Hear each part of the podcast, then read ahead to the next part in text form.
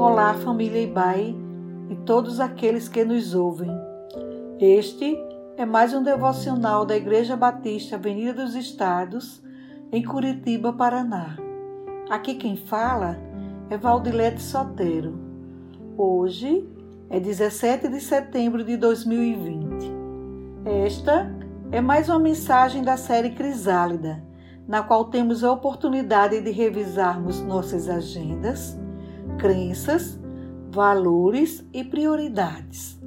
Ao longo desta semana, estamos refletindo sobre relacionamentos.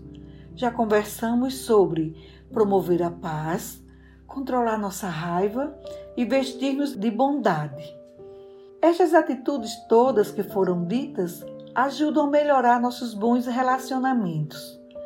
Mas o que dizer de relacionamentos mais difíceis e complexos? Como lidar com pessoas que de alguma maneira se tornam praticamente nossos adversários?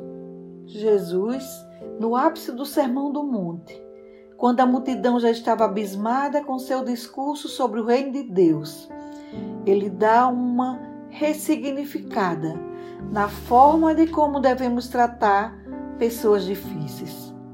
Mas eu digo a vocês que estão me ouvindo: amem os seus inimigos, façam bem aos que os odeiam, abençoem os que vos amaldiçoam, orem por aqueles que os maltratam. Lucas 6, 27 e 28. Sinceramente, este é um texto lindo de ler mas muito difícil de praticar. São quatro situações. Primeira, amar os inimigos. Como amar alguém que nos faz mal? A resposta é ignorar os seus erros. Só ferem que já foi ferido. Amar é dar ao outro o que ele precisa, não o que ele merece. Foi assim que Deus fez conosco. A Bíblia diz que éramos seus inimigos, quando ele demonstrou seu imenso amor por nós e nos reconciliou com ele através de Jesus. Romanos 5, 8, 11. Segunda, fazer o bem a quem nos odeia. Como fazer o bem a quem nos odeia? Caminhando a segunda milha, fazendo um favor, ajudando de forma prática. O sábio Salomão aconselhou a dar presente Dê um presente em segredo a quem estiver zangado com você, e a raiva dele acabará. Provérbios 21, 14. A disposição para a reconciliação ou apaziguamento requer gestos concretos. Terceira, abençoar quem nos amaldiçoa.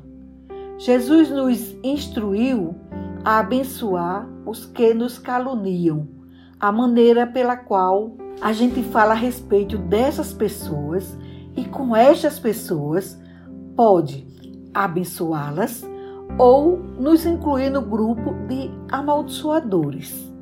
Ao invés de desprezar, depreciar, devemos usar a nossa língua para abençoar.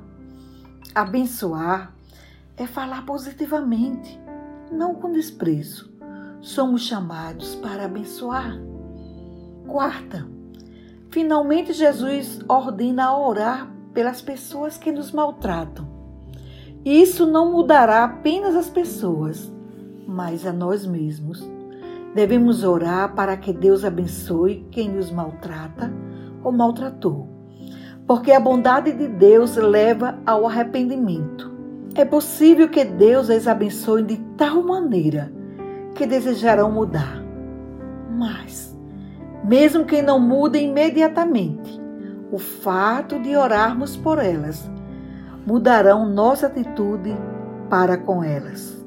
Quando falamos dessas instruções de Jesus para lidar com pessoas difíceis, reciprocidade não é o que devemos esperar. No entanto, no que depender de nós, devemos seguir o conselho do apóstolo e não nos cansemos de fazer o bem, pois no tempo próprio colheremos, se não desanimarmos. Portanto, enquanto temos oportunidade, façamos o bem a todos. Gálatas 6, de 9 a 10. Que Deus te abençoe. Que Deus abençoe o seu dia.